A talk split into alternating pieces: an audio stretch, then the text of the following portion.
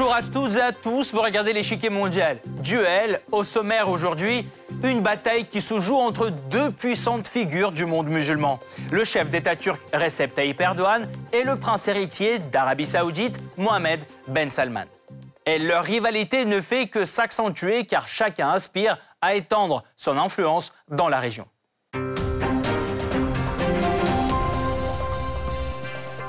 Mais avant de poursuivre, voici une brève présentation de nos duellistes. C'est le Blitz.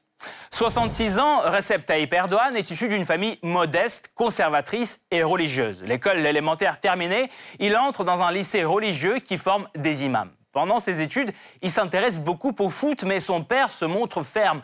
Pas question de poursuivre une carrière de sportif professionnel. Recep Tayyip Erdogan poursuit donc ses études à l'université de Marmara et obtiendra en 1981 son diplôme en économie et sciences administratives. Le prince héritier saoudien Mohamed Ben Salman viendra au monde quatre ans plus tard, en 1985. Très jeune, il porte un vif intérêt au travail de son père, alors gouverneur de la province de Riyad. Mohamed passe beaucoup de temps à ses côtés et apprend les bases de la gestion de l'État. Contrairement à ses frères qui ont fait leurs études aux États-Unis et au Royaume-Uni, Mohamed Ben Salman porte son choix sur l'université du roi Saoud à Riyad, où il obtient son diplôme en droit. De son côté, c'est aussi pendant ses études qu'Erdogan fait ses premiers pas en politique. En 1983, il rejoint le Parti de la prospérité dont les grandes lignes sont l'islamisme et l'anti-occidentalisme. C'est sous cette casquette qu'Erdogan sera élu maire d'Istanbul en 1994. Mbes, quant à lui, commence sa carrière politique 25 ans plus tard. En 2009, à tout juste 24 ans, il devient le conseiller spécial de son père, puis ministre de la Défense. Quand l'émir Salman Ben Abdelaziz accède au trône en 2015, Mohamed, son fils, devient ministre de la Défense le plus jeune au monde. Une ascension fulgurante qui contraste avec celle de son voisin turc, car le chemin vers le sommet de l'État pour Erdogan sera parsemé d'embûches. En avril 1998, sa carrière a bien failli s'arrêter quand il est condamné à 10 mois de prison pour avoir récité des vers islamiques lors d'un meeting. Mais à sa sortie, il change radicalement de stratégie, parle moins de l'importance de l'islam et plus de réforme de l'État. Et surtout, il renonce à défier les militaires garants de la laïcité de la Turquie. Il fonde alors le Parti de la justice et du développement avec lequel il remporte les élections législatives de 2002. À 49 ans, cette victoire permet à Erdogan de prendre les rênes du pays qu'il détient encore presque deux décennies plus tard. De son côté, Mohamed Ben Salman est nommé en 2017 prince héritier par le roi Salman, une première dans l'histoire du royaume où le pouvoir se transmettait toujours de frère en frère. Considéré souvent comme le leader de facto du pays, le jeune trentenaire entame de profonds changements en interne, surtout en ce qui concerne la diversification de l'économie et quelques progrès des droits pour les femmes. Mais à l'international, il se distingue par une politique parfois belliqueuse. Il initie une guerre avec le Yémen et durcit aussi le ton à l'égard de l'Iran, tout en renforçant la coopération militaire et économique avec les États-Unis et ses alliés du Golfe. Entre les deux protagonistes, la première rencontre date de 2015. Alors, ministre de la Défense, Mohamed Ben Salman fait partie de la délégation saoudienne qui se rend en Turquie pour assister au forum du G20. À cette époque, la rivalité entre Ankara et Riyad, déjà réchauffée par les événements du printemps arabe, commence à prendre de l'ampleur. S'ensuit la tentative du coup d'État en Turquie dont le royaume était informé, puis le soutien turc au Qatar, isolé par Riyad et ses alliés. Autrefois solide, l'entente entre les deux puissances sunnites cède la place à la tension. Se posant en défenseur de tous les musulmans du monde, Erdogan affiche de plus en plus ouvertement son ambition de créer un contrepoids à l'influence saoudienne dans la région. MBS, lui, adopte un plan qui vise à affaiblir le gouvernement turc en mettant une pression maximale sur Ankara. Sur le plan médiatique, la confrontation est tout aussi brutale. Erdogan ne cesse d'accuser les proches du prince héritier du meurtre du journaliste saoudien Jamal Khashoggi. Les autorités saoudiennes répondent par le blocage d'accès à plusieurs sites d'information turcs. Alors, jusqu'où pourrait aller la confrontation turco-saoudienne? Quelles armes et quelles stratégies nos duellistes utilisent-ils dans leur combat diplomatique? Enfin, comment les deux rivaux défendent-ils leurs intérêts dans les principaux points chauds de la région? Pour répondre à ces questions, nous rejoignons Roland Lombardi, docteur en histoire, spécialiste du Moyen-Orient. Monsieur Lombardi, bonjour. Bonjour. Quel est, euh, selon vous, le vrai point qui a opposé MBS à Erdogan? Je veux dire, est-ce que c'est selon vous une lutte plutôt personnelle ou ce sont les intérêts géopolitiques qui prévaut euh, dans cet antagonisme? Ce sont plutôt des, enjeux géopolitiques. Euh, tout a commencé avec le printemps arabe. À partir de 2011, très vite, le Qatar et la, la Turquie et surtout le Qatar, qui sont les grands financiers des frères musulmans et de l'islam politique dans le monde arabe, ont perçu ces mouvements comme une opportunité une opportunité de placer euh, dans, toutes les capitales du monde arabe où il y avait des troubles et des mouvements et des révolutions, euh, des gens à eux, d'ailleurs des frères musulmans. Euh, L'Arabie saoudite aussi, au début, s'est dit peut-être qu'on pourrait pousser les salafistes à prendre le pouvoir, mais très vite, elle s'est rendue compte que ça pourrait avoir un, effet boomerang. Et donc, et donc, elle s'est très vite euh, euh, ressaisie et s'est dit qu'il valait mieux soutenir les mouvements euh, contre-révolutionnaires. L'exemple le plus, le plus flagrant, c'est l'Égypte, avec Sisi. Donc, à partir de là, il y a eu un antagonisme entre la Turquie, le Qatar d'un côté, et l'Arabie saoudite et les Émirats arabes unis de l'autre. Et, euh, et, le point culminant, peut-être le tournant, ça a été euh, euh, durant l'été 2017, 2017 pardon, où l'Arabie saoudite a décrété un blocus, un embargo sur le Qatar. Merci beaucoup, Monsieur Lombardi. Nous allons poursuivre notre analyse tout de suite, mais nous vous retrouverons en fin d'émission pour plus de détails sur la question. Les relations turco-saoudiennes ne sont pas au beau fixe, c'est le moins qu'on puisse dire aujourd'hui. En cause, une intense bataille pour le leadership dans le monde musulman. Dans cette bataille pour la domination du monde arabe, le royaume saoudien comporte d'importants atouts. La découverte d'importants gisements de pétrole dans les années 30 est le catalyseur du développement fulgurant de l'Arabie saoudite. En l'espace d'un demi-siècle, la rente pétrolière permet au royaume de s'enrichir et de se moderniser. Première puissance économique au Moyen-Orient à la fin du XXe siècle, l'Arabie saoudite consolide encore sa suprématie dans la région en jouant sur son prestige religieux. Elle abrite la Mecque et la mosquée du prophète, les principaux lieux saints de l'islam qui attirent des millions de pèlerins chaque année. L'islam sunnite, religion d'État, y est la seule autorisée. La charia, strictement appliquée, y régit les différents aspects de la vie du royaume, notamment la loi. Se posant protecteur des valeurs islamiques, Riyad s'allie avec les pays sunnites tels que les Émirats arabes unis, le Bahreïn ou l'Égypte. Mais la Turquie veut elle aussi asseoir son influence au Moyen-Orient, et ce particulièrement depuis l'arrivée de Recep Tayyip Erdogan au début des années 2000.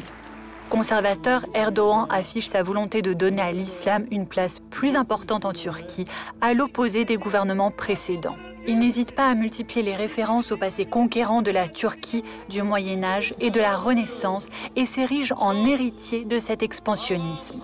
Son parti, l'AKP, soutient les frères musulmans, mouvement international islamiste, considéré pourtant comme terroriste dans plusieurs pays, y compris en Arabie saoudite. N'ayant pas de véritables alliés historiques dans la région du Golfe, la Turquie d'Erdogan tend la main aux autres pays musulmans comme l'Iran, le Pakistan ou la Malaisie. Diplômé d'une école religieuse d'Istanbul, Recep Tayyip Erdogan ne cache d'ailleurs pas son attachement aux valeurs traditionnelles de l'islam. Ses camarades de classe l'appelaient même le professeur musulman. Une fois arrivé au pouvoir, Erdogan affiche ouvertement son ambition de devenir le chef de file du monde musulman. Pendant les réunions politiques ou les discours publics, il souligne souvent le rôle clé de la Turquie dans la région. La Turquie, avec sa richesse culturelle, son histoire et sa situation géographique, a accueilli dans la paix diverses confessions pendant des siècles et est le seul pays capable de diriger le monde musulman. Et pour atteindre cet objectif ambitieux, Erdogan revitalise la diplomatie turque dans la région.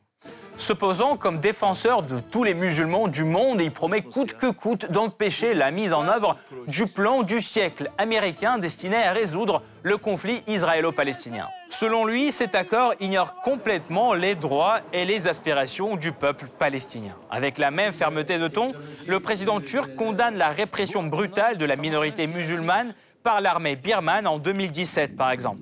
Il appelle alors le monde musulman à s'unir pour aider les musulmans birmans frappé par une crise humanitaire grave.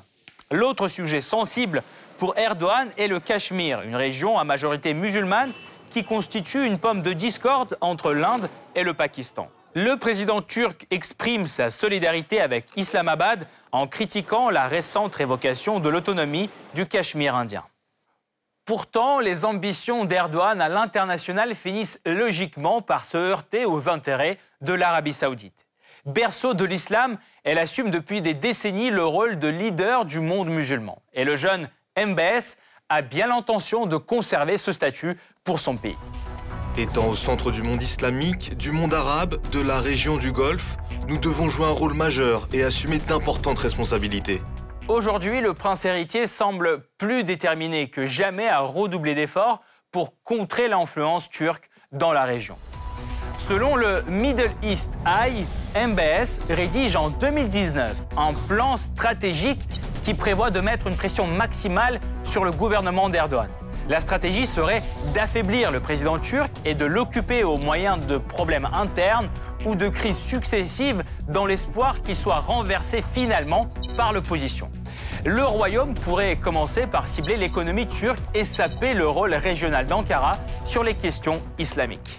Et toujours selon les informations confidentielles révélées par le Middle East Eye, les premiers signes de la mise en œuvre de ce plan commencent déjà à apparaître. Parmi eux, le refus du roi Salman d'envoyer une invitation officielle à Erdogan pour un sommet très médiatisé de l'Organisation de la coopération islamique, principale porte-voix du monde musulman. Or, cela n'empêche pas le président turc d'organiser conjointement avec ses alliés un sommet alternatif des pays musulmans à Kuala Lumpur. La rencontre a lieu fin décembre 2019 et rassemble les délégués de 56 pays qui discutent des sujets allant de la sécurité collective jusqu'à la préservation de l'unité du monde musulman. Les principaux alliés turcs sont représentés au niveau des chefs d'État, la Malaisie, le Qatar, mais pas le Pakistan. En effet, Imran Khan a annulé sa visite à la dernière minute. Selon l'AFP, la décision serait liée à une pression de Mohamed Ben Salman qui a personnellement demandé à Khan d'annuler son déplacement. Alors comment le président turc résiste-t-il aux tentatives de Riyad de contenir son influence? Dans quel domaine la rivalité turco-saoudienne est la plus prononcée? La réponse après la pause.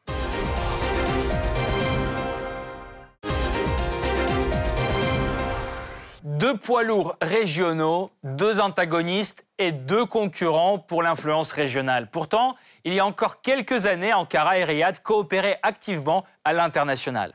Le président turc saluait l'intervention saoudienne au Yémen et les autorités saoudiennes soutenaient les opérations turques en Syrie. Pourtant, l'équilibre politique régional a beaucoup changé depuis. Sur le plan international, les deux pays ont souvent des positions diamétralement opposées, notamment concernant le conflit en Libye. Sur le terrain, deux autorités se disputent le pouvoir. D'un côté, le gouvernement d'union nationale, basé à Tripoli et dirigé par Fayez El-Sarraj, et de l'autre, le parlement de Tobruk, installé dans l'est du pays, qui mène la guerre contre Tripoli par le moyen de l'armée nationale libyenne. Cette dernière est dirigée par le maréchal Khalifa Haftar. La Turquie et l'Arabie saoudite soutiennent chacun des gouvernements qui s'opposent. C'est grâce à l'appui militaire et économique d'Ankara qu'El Sarraj reconquiert la région de Tripoli en 2019 contre Khalifa Haftar. Au nom de la lutte contre les frères musulmans, Riyad, quant à elle, finance les forces du maréchal Haftar. Selon l'Arabie saoudite, c'est lui seul qui est capable de restaurer la stabilité du pays. Scénario différent au Yémen. La Turquie a initialement soutenu dès 2015 l'intervention militaire menée par l'Arabie saoudite contre les rebelles houthis, prétendus alliés de l'Iran. Cependant, alors que les relations entre la Turquie et l'Arabie saoudite se dégradent, Ankara change radicalement de position et accuse Riyad de tuer et affamer des civils au Yémen. Mais s'il y a bien un sujet qui cristallise l'opposition entre Erdogan Et MBS, c'est la question kurde. Dès le premier jour de son arrivée au pouvoir, Erdogan prête une attention particulière à la question kurde sur son territoire. Fraîchement élu, il promet aux Kurdes d'un côté l'élargissement de l'utilisation de leur langue, mais de l'autre, il bombarde les bases des milices kurdes en Irak. Pourtant, le conflit turco-kurde franchit une nouvelle étape avec l'éclatement de la guerre civile en Syrie.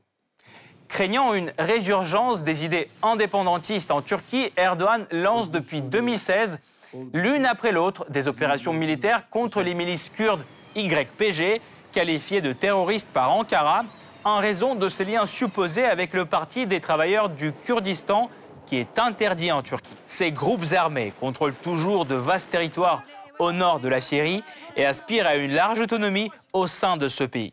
D'abord favorable aux opérations turques en Syrie, l'Arabie saoudite se range ensuite du côté des Kurdes en 2018. L'année où Ankara a considérablement renforcé ses positions au nord de l'État syrien. Afin d'empêcher la propagation de l'influence turque, le prince héritier semble développer son propre plan d'action en Syrie. Selon le site Arabie 21, la diplomatie saoudienne mène d'intenses négociations avec les États-Unis sur la formation d'un groupe armé arabe au nord-ouest de la Syrie. Son objectif serait d'empêcher l'avancement des forces turques au fond du territoire syrien. Plus précisément, Riyad se serait engagé à entraîner et financer l'arrivée des combattants arabes qui feraient partie des forces démocratiques syriennes dominées par les milices kurdes. Évidemment, une possible implication de l'Arabie saoudite dans le conflit syrien n'est pas du goût du président turc qui rappelle à Riyad les conséquences désastreuses de ses actions dans l'autre point chaud de la région, le Yémen. Que l'Arabie saoudite se regarde d'abord dans le miroir. Qui a entraîné le Yémen dans cette situation? Et l'Arabie saoudite Expliquez ça d'abord. Une accusation qui vise surtout le prince héritier principal initiateur de l'intervention. Cinq ans après sa décision, le conflit reste dans l'impasse. En effet, les rebelles outils ne sont pas prêts à déposer leurs armes. Ils contrôlent toujours la capitale yéménite, Sanaa, et cela malgré plus de 20 000 raids aériens menés par la coalition saoudienne qui ont transformé ce pays en un champ de ruines. Famine, pauvreté, insécurité, c'est la pire crise humanitaire au monde selon l'ONU. L'Arabie saoudite, elle, subit des pertes économiques colossales. En cinq ans, Riyad a dépensé la bagatelle de 725 milliards de dollars dans ce conflit. Dès son éclatement, Erdogan se limitait au soutien diplomatique du gouvernement yéménite contre les rebelles outils. Aujourd'hui, Ankara semble déterminé à augmenter son implication dans le conflit. Selon l'hebdomadaire Arab Weekly, la Turquie a déjà une présence significative dans les zones côtières du sud du Yémen. L'objectif poursuivi serait de créer un contrepoids à l'influence saoudienne dans le pays. Selon les différentes sources, dans ce déploiement de force, la Turquie serait soutenue par le Qatar ainsi que par des figures politiques locales affiliées aux frères musulmans. Pourtant, si une collision militaire turco-saoudienne directe n'est pas encore envisageable sur la scène internationale, une véritable guerre diplomatique se poursuit entre Erdogan et Mohamed Ben Salman. Son élément déclencheur est le meurtre de Jamal Khashoggi en 2018. Journaliste chez le Washington Post, critique du pouvoir saoudien et surtout de MBS, Jamal Khashoggi s'est surtout tristement fait connaître par sa disparition le 2 octobre 2018. Ce jour-là, il entre au consulat saoudien à Istanbul et ne donne plus signe de vie. Le scandale international est inévitable. Immédiatement, la Turquie lance une enquête sur le meurtre et Erdogan, lui, critique Riyad. L'Arabie saoudite s'embrouille les pinceaux en changeant de version sur le sort du journaliste. Entre-temps, Erdogan se place en tête d'attaque diplomatique sur les dirigeants saoudiens. Un mois après les faits, il déclare que la mort de Jamal Khashoggi a été sauvagement planifiée et accuse les plus hauts niveaux du gouvernement saoudien. Une allusion à peine voilée à la responsabilité de MBS. Ce dernier nie toute implication, mais la communauté internationale demande justice. Face à cette pression, Riyad limoge fin octobre 2018 cinq responsables proches de MBS, lance un procès à huis clos et inculpe 11 Saoudiens avant d'en condamner 8 le tout sur fond de critiques incessantes de Recep Erdogan. Pour lui, Riyad n'aurait toujours pas révélé qui sont les vrais responsables du meurtre. L'affaire Khashoggi reste le fil rouge de la stratégie d'attaque d'Erdogan. Une occasion parfaite pour le leader turc de ternir l'image progressiste soigneusement cultivée par Mbes. L'absence quasi totale de transparence autour du procès, le manque d'accès public aux audiences et les rumeurs selon lesquelles certains des meurtriers de Khashoggi jouissent de facto de la liberté ne répondent pas aux attentes de la communauté internationale et nuisent à la réputation de l'Arabie saoudite.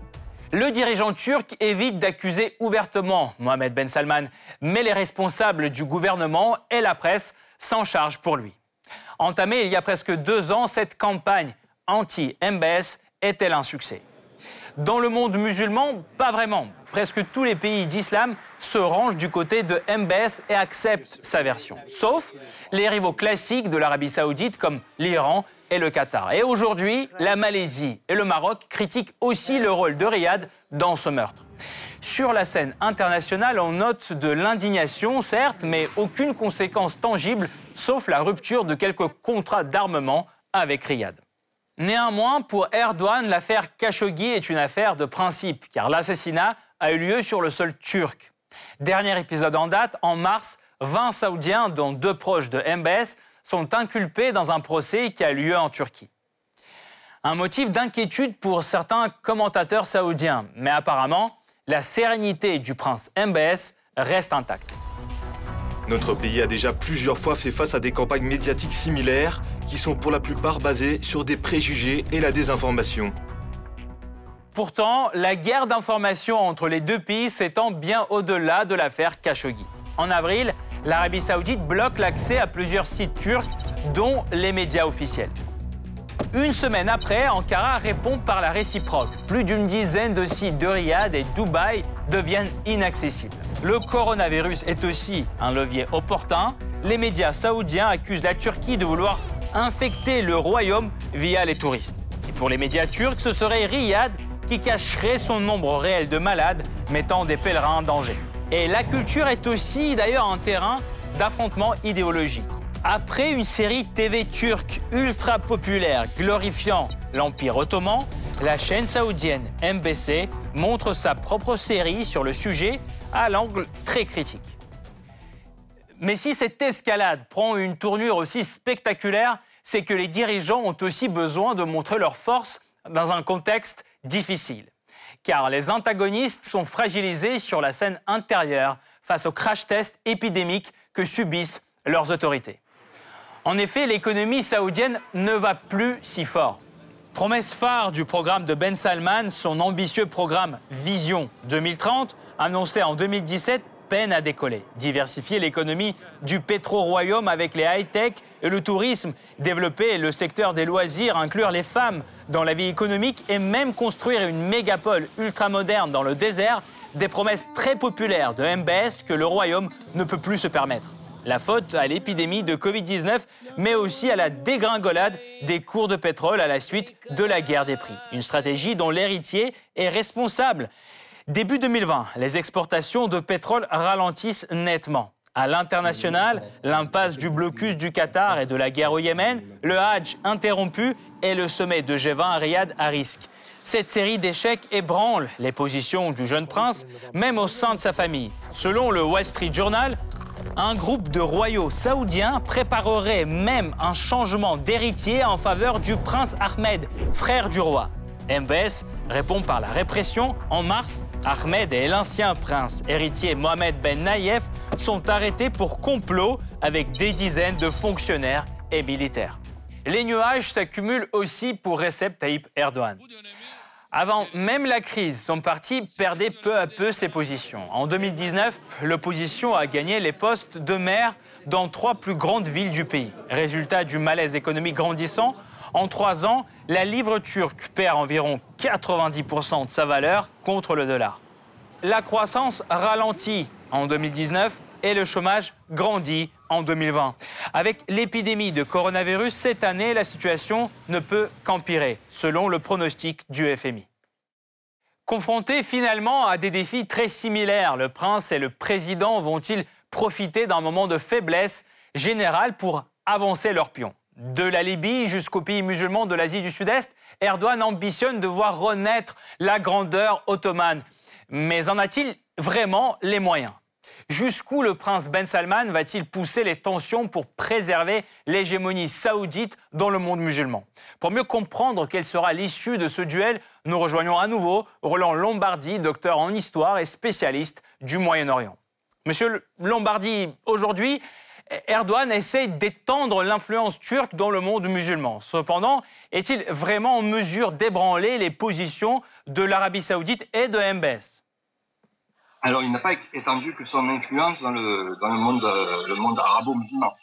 Euh, en Europe, il a carrément fait une OPA sur l'islam euh, européen, si on peut dire, en France, en Allemagne, en prenant le contrôle de plusieurs mosquées, euh, grâce à l'aide des frères musulmans, en France et en Allemagne. Donc, pour en revenir euh, dans le monde arabe, c'est vrai qu'on le voit, il est de plus en plus offensif, puisque pour lui, avec toujours, il faut toujours garder cela à l'esprit, avec le Qatar qui est derrière, qui est le grand argentier de, cette, opération, euh, il espère un deuxième round, c'est-à-dire avec euh, l'affaire du Covid, avec la crise du Covid et la crise financière qui en découle. Il espère que les mouvements sociaux vont se développer et refaire la même opération qu'en 2011 avec du succès cette fois-ci, c'est-à-dire euh, essayer de, récupérer les mouvements sociaux et pouvoir prendre le pouvoir. Alors on le voit aujourd'hui, il est très offensif dans le Caucase, à Gaza, euh, en Méditerranée orientale, face à la Grèce notamment, euh, en Libye.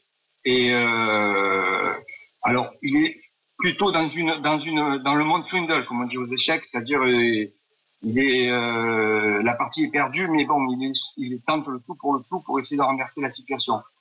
Euh, le problème pour Erdogan, c'est qu'il rencontre de grosses problèmes, et Qatar aussi justement, il rencontre de grosses problèmes, de gros problèmes économiques. Et euh, l'Arabie Saoudite, elle, et les Émirats Arabes Unis euh, sont encore très riches. Alors eux aussi ont été touchés, bien sûr, par la crise mondiale qui a suivi la crise du Covid, mais ont beaucoup plus de réserves.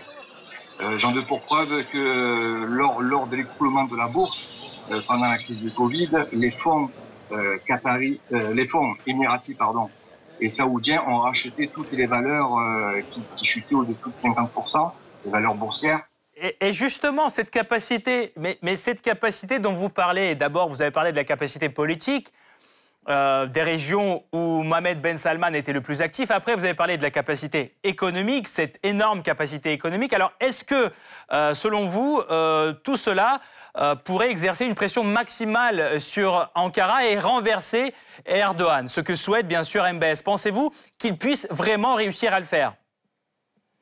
Le, le cœur du problème, c'est le Qatar les Saoudiens et les Émiratis ont compris que sans l'argent du Qatar, la Turquie est très faible. Euh, il faut savoir que c'est actuellement le Qatar qui, a mis sous perfusion l'économie turque. Euh, les investissements qataris en Turquie sont passés de 5, ont été multipliés par 3, sont passés de 5 à 15 milliards de dollars. Monsieur Lombardi, merci beaucoup. Je rappelle, vous êtes euh, docteur en histoire et spécialiste du Moyen-Orient. Roland Lombardi était aujourd'hui avec nous. Cette partie-là n'est pas encore terminée. La semaine prochaine, une nouvelle partie vous attend avec d'autres pions sur l'échiquier mondial. À bientôt sur RT France.